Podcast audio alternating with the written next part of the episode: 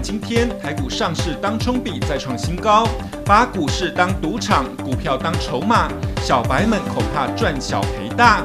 疫情下未出国盛行，游艇旅游意外成长。台湾要如何运用丰富的海洋资源，打造海上经济产业链？投资游艇码头进入门槛高，具稀有性。新贵股雅果继高雄据点之后，再拿下台南、澎湖游艇码头经营权，将在营运上做哪些突破？震荡五月天，台股正常能量释放。印度疫情失控，棉花喊涨。纺织股是否会迎来机会财？更多精彩内容都在今天的老谢看世界。各位观众晚安，我是谢金河，欢迎再度收看老谢看世界。好，这个礼拜呢，我们要来看台股的震荡。我相信这个从八千五百二十三点，那么一路涨到一万七千七百零九，台股在这个回合当中啊，从去年三月涨了一年呢。涨幅超过百分之一百，所以这个时候呢，到了一万七千多点的时候，一定会有巨大的震荡。这个震荡当中也包括 OTC，其实都有一些回档。这个回档啊，大家可以理解，台股有非常强大的基本面，但是有强大基本面当中，我们也看到市场上有非常多的人都非常的害怕。这个时候非常害怕呢，我们也就看到。这个基本面跟市场的心里面呢互相激荡。第一个呢，你看到我们现在台湾的第一季的经济成长率呢达到百分之八点一六，这已经十年前的新高了。大家可以了解，台湾以前不是负成长，大概就是百分之一到百分之二。那么现在突然跑出一个八点一六呢，大家也可以理解，台湾的经济比大家想象的还要好。这个好当中啊，我们也看到现在有一些啊。新闻的报道，比方说，我们看到《经济学人》把台湾列为地表上最危险的区域哦，这当中其实有另外的不考不同的思考的焦点。大家都记得，台湾在过去三十年当中啊，我们经常面对中国的压力啊。这个时候呢，其实，在美中关系非常和睦的时候呢，台湾其实不断的被边缘化。那这个时候呢，美中角力。台湾变成地缘政治当中最前线。那最近大家也注意到了，所有包括欧洲的议会现在都非常支持台湾哦。同时啊，G7 呢现在也是支持台湾加入 WHO。台湾在国际间的声音啊，现在是历史上最高的一个时刻。所以如果你反向来想，这个媒体报道台湾最危险，另外一个角度来讲，台湾是三十年当中现在最安全的一刻哈。所以啊，也有人在讲，他说晶片这个。现在晶片荒不停哦，那中国可能会侵略台湾，拿下富国神山台积电。那各位要知道，这个台积电能有今天呢，是全世界大家共同这个创造的结果。你知道，如果爱斯摩尔的光刻机它不卖，或是日本的化化学材料不卖，台积电形同废墟。那这个大家可以理解，在这样的一个角度当中，这个是想当然尔哈。那另外一个德国的总理梅克尔，他也提到。这个台海情势紧张啊，挑挑衅可能会变成冲突。那这个时候呢，其实大家可以理解，所有一切的挑衅的行为都来自中国。你知道，从这个战机频频绕境到航空母舰，台湾其实我们从来只有被动防守哦。那我们看到最近的这个 Thomas Friedman 他讲，美国的战略家致力维护台湾民主哦，努力确保台积电不会落入中国之手。这一些声音呢，也大概可以传达出现在的。国际情势当中啊，相对来讲，台湾得到的奥援相对就多了哈。那在这当中，我们也看到台股的交易量不断的在创新高。你看到现在六七千亿啊，变成常态，这是过过去我们无法想象的。台股过去大概几百几百亿的成交量，后来大概一两千亿，那么现在呢，动辄六七千亿啊，这个当冲比例是非常高的。你可以看到，到这礼拜四的时候呢，这个成交量有百分之四十四啊。它的是当冲所创造出来这个当冲的个股当中啊，你看到当冲有有一档哦叫这个大统创新的这个当冲比百分之八十。另外你列列次看到金桥啦或强信啦、敦泰啦，他们都超过百分之七十啊。这个情况其实也告诉大家，这种当冲啊太过度的频繁，大家心中啊只是在把台股当成赌场哦，它还没有基本面。那这个时候呢，大家只是。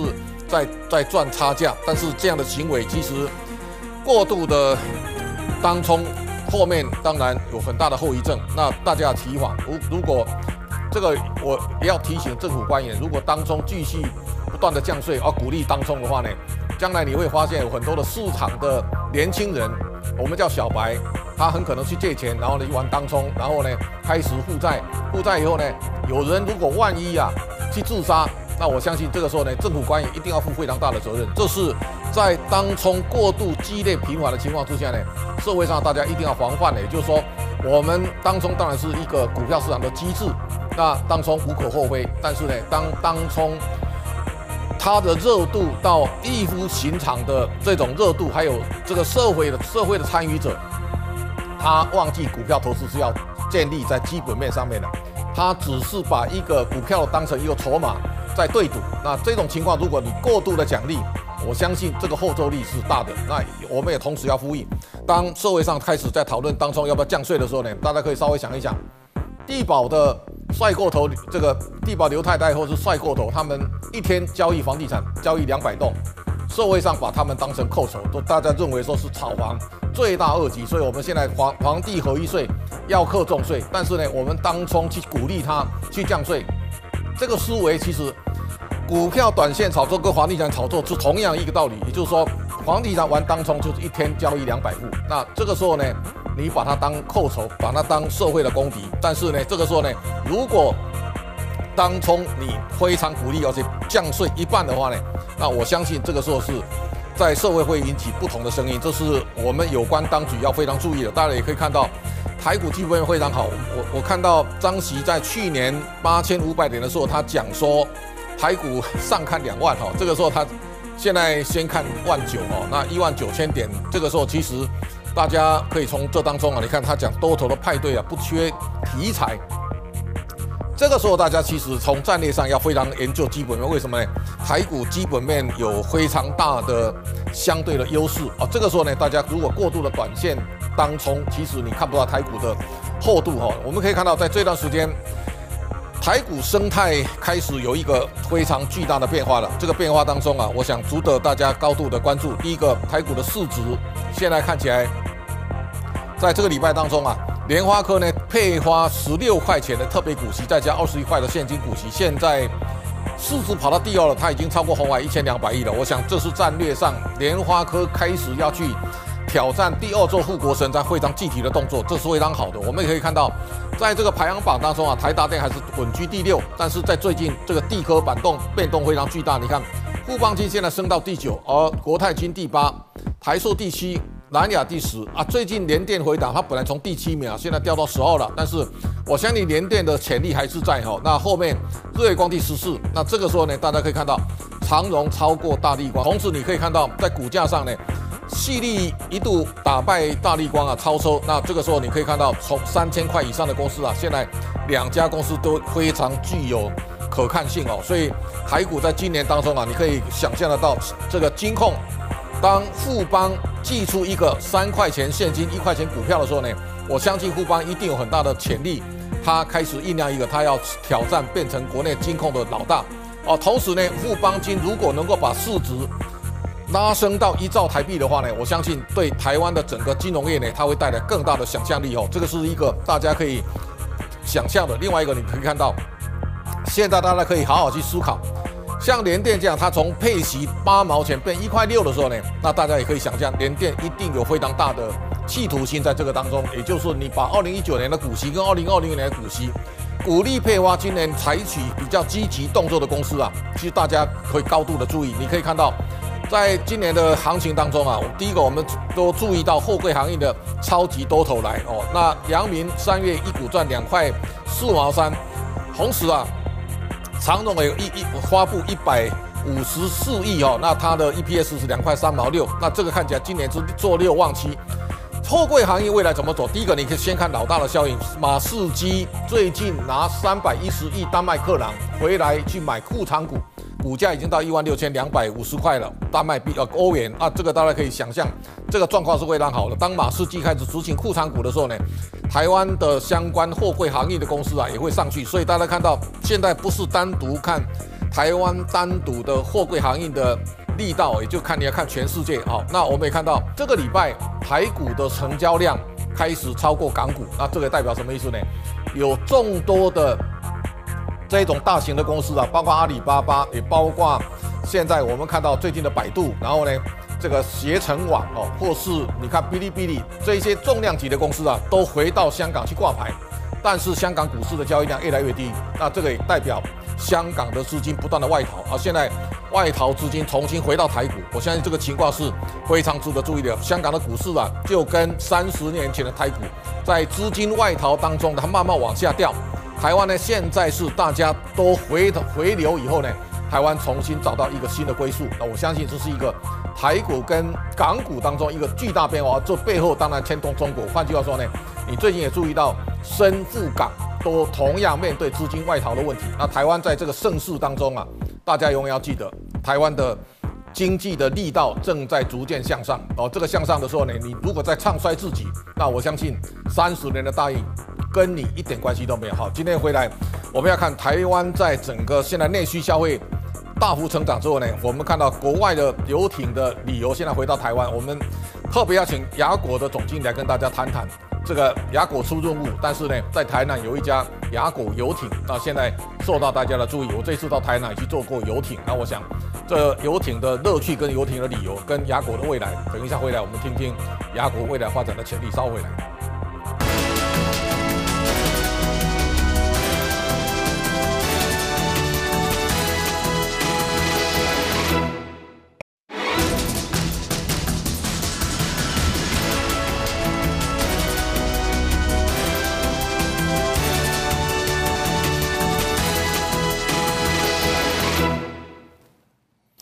欢迎再回到现场。我想在最近一段时间，大家看到台湾的经济成长率呢到了八点一六了。那么国内的经济欣欣向荣，不断往上成长。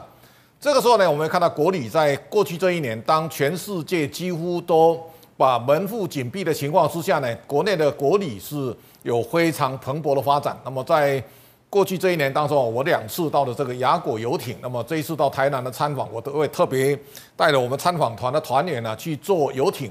啊，大家可以看到，侯友林先生呢，他精心打造了雅果游艇。过去一段时间，大家看到台湾的打这个在做游艇的都是做出口的，也就是把游艇做好的卖到国外。现在我们在经营游艇码头或者将来的度假村，也包括在未来的台全台的旅游。我想这个是一个大家可以想见的，在游艇内的内装其实也非常的豪华。那游艇码头呢，现在。这一次雅果大概规划一百九十个游艇的停泊的码头。黄伟哲市长最近在演讲也讲，他要打造一个一个在未来休闲度假的游艇码头的新首都啊，这个跟大家定位是不太一样。换句话说呢，在这个回合当中啊，除了台积电到了南科造成这个台南市的繁荣以外呢，雅果慢慢变成台南的新地标。所以在这个发展的路上，你看到雅果现在的。还有非常的很多的船舶哦，来搭载大家出海，那么去观光旅游。那我相信，包括在澎湖、高雄，它也有新的据点。那么在将来呢，大家可以环游全岛。那我相信，今天亚果在过去呢，大家对它不太认识。今天我特别邀请亚果的总经理张庆祥张总经理来我们节目现场，我想让他来现身说法。亚果在去年。税后净利大概六千六百万，他过去亏损，那么到去年大概前年赚两百万，转亏为盈，去年开始获利显著的成长。那么今天我们可以看到，这个在台湾是一个非常重要的海上经济的新模式。那我相信大家可能比较陌生，但是今天我借着参访的机会，请我们张总经理来到节目现场来跟大家介绍雅果。张总好，社长好。各位朋友，大家晚安。好，我想这个当然你来跟他谈一下了哈。是雅果的创立哦，我们侯董哦，他打造雅果的初衷，然后呢，他未来的想法，雅果未来的发展的方向，好不好？其实侯董刚刚只是刚刚开始，只是因为想要买游艇，想要玩，然后最后呢，呃，才从买游艇在娱乐的过程当中，慢慢发现台湾的海岸呢，近海不侵海，也就是说。其实大家都是呃，四面虽然都是临海台湾，但是大家实际出海去玩都比较少，所以他慢慢看到了国外的游艇会都发展的非常的成功，也希望把国外游艇会的模式导入到台湾。全世界应该有四百七十多个游艇会都在蓬勃的发展，而且都是高端的一个旅游和服务，对，还有包含了社区，包含了饭店，然后还包含了各式各样的一种海上的竞赛活动、赛船活动。所以雅果呢，从二零一四年开始，从高雄出发开始经营，但是当时呢，因为环境的条件有限制哦，海岸还没有完全的开放。那自从开放到二零一四开始开放了以后，雅果才从高雄慢慢开始经营，以后跨入到台南，哦，拿到台南的这一个地上前的五十年哦，现在这个地方也变成防金的地方，新戏谷了啦哈。对对，而且这个地方的好处，它是在市区。所以在国外的游艇会成功的关键因素里面，就是说游艇会必须要在市区交通方便。那么台南的这个我们拿到的这个地上权，正好就在离市政府五分钟。对。到星光三月十一分钟。所以对未来的科技人或者去台南观光，后面还有安平港啊。对对对。安平有古都啊，对不对？对对对，三港渔港啊，还有游艇港都是分别开来的。然后再过来，我们又拿到了澎湖的这个青湾。五十年的一个地上权啊，不是，呃，对不起，BOT 案，对，那也准备陆续开发，所以我们把这个高雄到台南到澎湖的三角的打造成一个黄金的一个旅游路线，那接着我们又进军到台北，然后希望从台北也能够从乌石、淡水、基隆这样出海，提供全省的这一些会员啊一个旅游专制的一个定制旅行的一个旅游活动，那么。是不是旅游就可以带动整个的营收呢？正好，当然啊，碰到这次 COVID-19，大家也真正的开始哦，慢慢从这个路上的这一种活动开始推向海洋的活动。毕竟一艘船上，像帆船还是游艇，它搭载的人数比较少，相对安全啊，相对在 COVID-19 疫情期间来讲是安全，所以体验的人数就大增。那么经由这样的人数的大增，就慢慢到了了解到了这个雅果游艇城的开发。包含了我们的水岸的 Villa，全台唯一的水岸 Villa，包含我们的会员度假中心会所，那包含了我们的商业大楼，包含了我们引进的 Banyan Tree 的这一个饭店，以及我们特设计的这个海上的游程服务，一直可以到青湾，我们预备打造成一个台湾的新的克里特岛，白色的建筑物，呃，独栋的 Villa，请台湾十个知名的设计师来设计。那么这样的一个发展呢，它其实已经。超越了国外的一个游艇会的规模，就是单点的规模。我们已经是全省这样出发。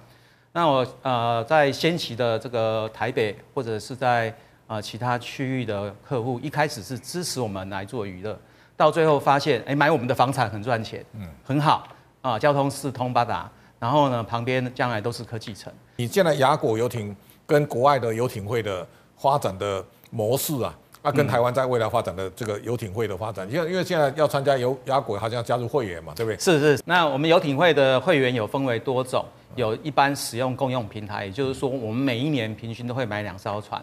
我们大概现在目前有十二艘，那今年大概会增加到十四艘。然后每年都会有新船加入，各种不同尺寸的游艇、帆船。那参加会员要自己有游艇吗？呃，不用，不用，不用。对，因为游艇说实在买起来也不少钱，而且最重要维护费用是船价的十分之一，每一年都要花十分之一哦。所以我们跟国外的发展不一样，国外的发展是先有船，再有码头，再有游艇会。但是台湾呢，因为呃，大家对游艇比较陌生，对帆船比较陌生，而且认为把这个船不放在家里，放在这个海海的这个码头上面，谁帮他照顾？所以比较不放心，而且保养费用也比较高。所以我们倒过来做，我们是先成立了游艇会，然后我们来买游艇，然后让会员用订阅制的方式来加入我们的这个系统。将来在安平这一区啊，除了游艇码头以外，它很可能包括很多豪宅的建设哈。对，现在目前它的它的发展的这这样的一个像类类似 Banyan Tree 的这样的一个走向哦，你来说明一下。好，其实这个我们游艇城呢是 Banyan Tree 授权全球第四个 license 哦，就是全区被授权，我们也花了很多呃的时间跟 Banyan Tree 啊去做这个讨论。那后来他们同意授权的原因是在台南是古都，对啊有文化有小吃。那整个区域我们所提供给他的这个腹地是够大的，而且也是他在全球四十八家饭店当中唯一具有游艇城的这个概念的饭店，正好可以补足他四十八家不够的地方，所以它的设立的在这个位置。所以呃，在国外的游艇呃游艇城的发展，一般来讲就是码头跟会所，这是一般型的。对，加入会的话，大概是以香港来讲，大概是在四十万港币。对。啊，那如果说你加上了国际性的饭店啊，那你可能就到一千四百万台币了啊。那如果你再加上哦有这个会员度假中心哦，再加上有大楼的话，那就比较像新加坡的一度十五哦 One Degree Fifty 呢这样的一个模式。那加入的会员，他们现在其实已经停售了。他们在刚刚开始推出两年，就是终身的话，就已经卖完四千张。对。那我们的模式呢，发展的跟这几家，除了比较像一度十五这样的一个国际性的发展之外，那其实我们又增加了青湾、澎湖这个地方。对。然后我们又增加了全省的出船，所以我们应该算是一个综合体。也就是说，我们的建设、我们的网络，应该是超过了现在全世界的游艇会的规模。还有提供的服务，所以你这一次这一区看起来变成台南最最高档的豪宅的啊，这个这个这个开发的区域嘛，对不对？应该是我们后面区域，我们是不炒房地产。台南现在看起来这一期，我看我们黄伟哲市长也非常寄予厚望啊，就是说台南在未来的发展，对对，有一个呢全台湾的亮点在在台南，我觉得这个在对推展观光来讲，因为在安平港的附近哦，其实都很传统嘛，啊，你们现在有一个非常凸显的一个。明明明白的目标，我觉得对台台南市在未来发展观光旅游啊，它应该是一个亮点哦。那回来我们来谈一下，就是说现在搭乘雅果游艇，那你可以全可能到台湾几个重要的点，比方说很多人喜欢去马祖哦，那马祖蓝眼泪很有名嘛，那通常都要坐飞机嘛。那这个时候如果改成游艇啊，这么个理由，像这个我们现在可以看到，这这个如果坐游艇去看蓝蓝眼泪，应该是很漂亮的啊。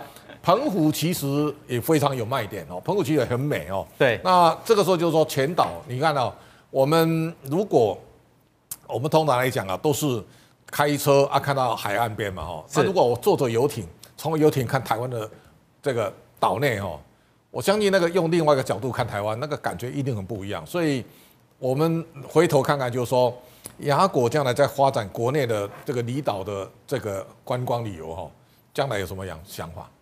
呃，事实上，因为雅果呃，所以这几年不断的推展各种的旅游活动，以及发展游艇会，那也带动带动了相关的产业被注重视，被注意到。那政府其实现在也都希望呃，每一个城市都要开发游艇码头哦，让城市更美丽。对啊，加注这个替他城市的加分，带动这个旅游。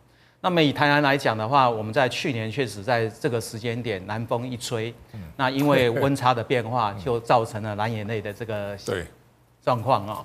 那其实只要在我们的码头或者住在我们的 villa，你前面就是会是蓝眼泪。对对，那呃，确实我们也发现到，就是说我们从澎湖啊，我们开船到四岛去这个玩，从台南出发可以到四岛。可能社长没有去潜水过，没有。那边有一个那个 呃薰衣草森林，我们在四岛那四四岛那边，哎，潜下去下去是很美的。那出发大概是开一个半小时的游艇，然后呢在那边玩，在那边住宿，享受一下比较原始的地貌，而且可以潜水啊。它也是全世界第四大最美丽的潜水的地点。是，对，这个社长你找机会一定要去。在马祖啊。没有没有没有，在四岛，出去只要一个半小时，不用这么辛苦了哈，坐对坐会。四岛在那就等于接近澎湖了。南方四岛接近澎湖了，接近澎湖了。对对对，再从四岛再坐船到了澎湖，我们亚果的码头只要一个小时。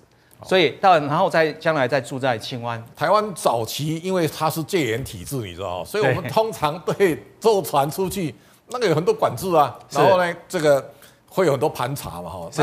啊，现在慢慢看起来。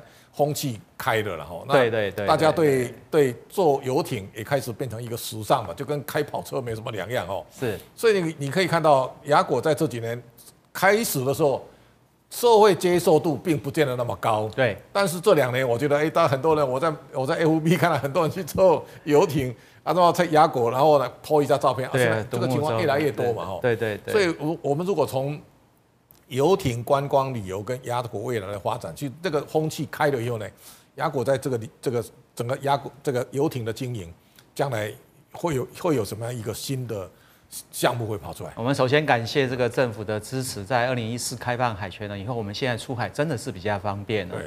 然后再过来呢，呃，开这个这样的一个旅游带动，我想因为台南现在是科技之都。不管是半导体，不管是 AIoT，还是绿能，还是 Google 云端中心、封测，他们都还有车电，都是围绕着这边转。那金发局长也说，大概是两年之后，台南会引进大概十五万的新的科技人口从北区以下来居住，然后投入这样的产业。那我们雅果在这样的一个科技人，因为每天都在烧脑哦，研发啊工作，所以我们提供他们一个非常好的休憩场域。所以我们大概预估，就是当我们的饭店跟大楼盖好了以后，大概其中有百分之二十，像类似像艾斯摩尔，它来支援台湾啊台积电这样的一个光呃这一个光照的产业啊，极极紫外观的这个产业，然后他们需要休憩，需要住宿，他们可能就住在我们的饭店里面。然后透过疫情的解封了以后，我们在香港会设分公司。我相信国外会有更多的人士透过奔央去的管道，透过国外游艇会的管道，透过其他的管道来台湾居住这个地方。因为只有这个地方有一百九十席泊位，看起来最有国外的这种氛围。它将来一定会成为所有科技人员最喜欢洽商、交谈、交易。休憩的一个平台哦，因为国外的人士事实上社长都知道，因为他们都很喜欢海岸的这样的一个美丽的感觉，所以因为这样的经济注入呢，所以雅果现在是以会员为主的收入。可是慢慢的在明年我们会就会带会员开始出国去玩，然后到游艇会玩，那个都是专属的定制型的一个旅游，还有到四十八家悦榕庄去玩。那营收其实从旅游的这个部分呢，在国内会有一段。那明年开始了以后呢，更会大增。依照我们现在的会员订一艘船，这样跑出去，一个人至少花五十万。哦，这是有在花的啊。那如果全家要出国，这个打造一艘船，这个船要花多少钱？这一艘船，像买了这一艘船的话，要看七十尺或者是五十尺，各种不同，平均在五千万上下。五千万。对，像我们的旗舰就要一亿。亚果现在自己有多少船？我们现在目前有十二，到今年的五六月会增加，再增加两艘，会到了十四艘船。哦，各种，因为我们一定会把新船给我们的会员使用，那我们的旧船就会汰换到教学使用，啊，这个是我们的一个逻辑。所以我们才在想，我们明年的这个旅游一打开的话，我们的旅游就会大增。那随着我们的饭店的营运，还有我们的会员中心、Villa 度假村的一个营运，还有澎湖明年的度假村开始营运，再加上大楼呃合建分售以后产生的丰厚利益啊，我想雅果在未来的几年的一个发展啊。在这样的一个帮助下，我们的会员会会员会越卖越少。现在讲大概就是说，台南哦，这这两年大家可以看到台南的整个起来哈。是。以前台南是古都嘛，哦，而且它也很平淡。对。但是 从台积电不断的这个把新的制程五纳米、三纳米移到台南以后呢，台南这个变成一个非常灿烂的亮点。所以我我有一有一个回合跟黄伟哲市长在讲。对。南科。台积电最少带进一万两千个员工了哈，然后呢，有很多像爱斯摩那个工程师，一千个工程师啊，进去之后呢，他一定会创造非常多的科技新贵嘛。对，这种科技新贵，他一定会在台南消费。那台南以前消费都是路边那个 那个 那个台南的古早味啊，对不对？但是慢慢这种高档的餐饮和高档的消费哦，比方说我这次到。这个台南呃南纺的那个购物中心，啊，他已经他已经，你看那个所有的宾士啦，这个保时捷啦，对，那个那个所有的展示场都出来了，还有高档的卖场哦，嗯，然后呢，高档的餐厅一家一家都在这边开始出来了，对，这个形态慢慢它会成熟，也就是说，对，它科技新贵慢慢诞生以后呢，它一定会高档的消费。啊，这种科技人最喜欢游艇啊，哈，所以 我想在我我讲这个时候就是说，他他已经对整个。社会的氛围跟整个经济发展的水平，现在对亚股的助力呢，慢慢就产生了。那我想这个时候就是说，国内现在比方说在南部高雄啦，这个甚至台北都有嘛，哈，那台南当地哈，现在加入游艇俱乐部，现在他们这个是不是跟以前更蓬勃发展？嗯，目前是更蓬勃发展，而且因为游艇会，我们每一年销售的会员卡数都有限额，对，所以现在价格就一直每年就在调整向上。但是，因为我们会员有限量啊，对对，买球证会限量这样子一次啊发发行，然后但是把价格往上拉，所以我们的毛利率在去年财报公布起来是七十五个 percent，对，是非常高的一个毛利率。那相信在今年这样持续的成长之下，应该也不会太差。是。哦，所以我们的产业来讲的话，法人给我们的 EPS 啊，算是比较高了啊，对对，算是比较高，因为我们是高毛利率。那在今年来讲，第一季的已经公告的财报是零点四三，也比去年同期成长了三十三个 percent。对，啊，那我相信再这样持续下去的话，就是说这些科技人士都要再搬过来，这边也有国外的氛围，而且我们也打算后面盖的这个大楼是碳中和大楼，哦，来符合台积电现在的一个理想，也符合未来科技人可以住在这边，或许可以拿到公司补助啊、哦，这个我们都有已经有想过了啊、哦。所以在未来的这几年，我相信雅果的膨胀呃膨胀的速度会是相当的快，所以我们也预期也希望在今年能够尽快的去申请上市啊、哦，来达到这个让到资本市场去里面啊、哦，这个也是我们自己的期望啊、哦。对，那未来的发展，我想一定是非常。你们刚刚你讲到那个游艇会的发展哦，像全世界都有游艇会了哈。对。那亚果将来跟全球的，比方说刘以环先跟摩纳哥 刘以环熟啊，对对对。然后我说啊，你将来就可以让台湾的雅果跟摩纳哥的社长看到了吗？这个就是摩纳哥游艇会的徽章，这个刘社刘刘宇环先生。这个这个刘宇环先生在这边，他是摩纳哥游艇会重要成员了哈。对对对。那这个就是说，如果从台湾的游亚果，那跟全世界游艇会。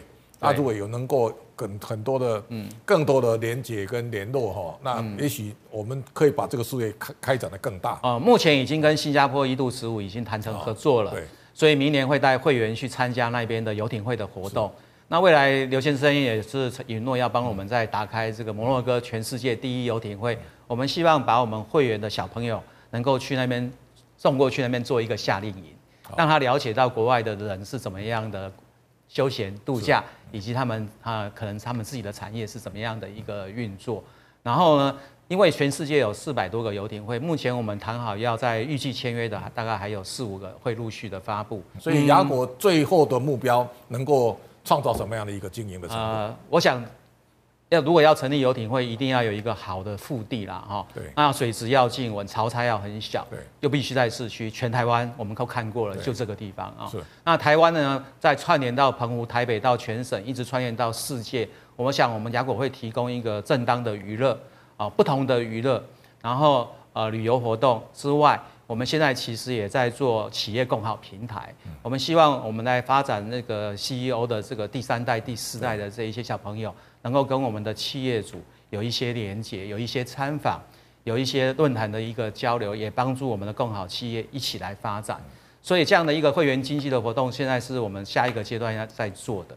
然后做起来了以后呢，雅果希望能够从我们自己发行数位货币，对，透过我们的平台跟我们所有的会员的企业来连接。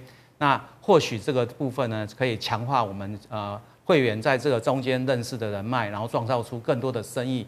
然后也为雅果带来更多更丰富的一个营收。好，非常好。今天其实我们让大家大开一下眼界哈，从雅果的未来的发展，我相信这是在侯董他 很年轻的年纪要去打造一个他的梦想。是啊，现在看起来在台湾慢慢受到大家的重视。我觉得我们今天从投资的角度换切换到雅果未来这种新的经济跟商业经营的模式。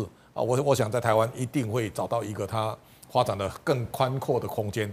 谢谢张总经理哈，谢谢社长。这个等一下回来，我们听听这个姜文胜给大家带来的下个礼拜的投资策略。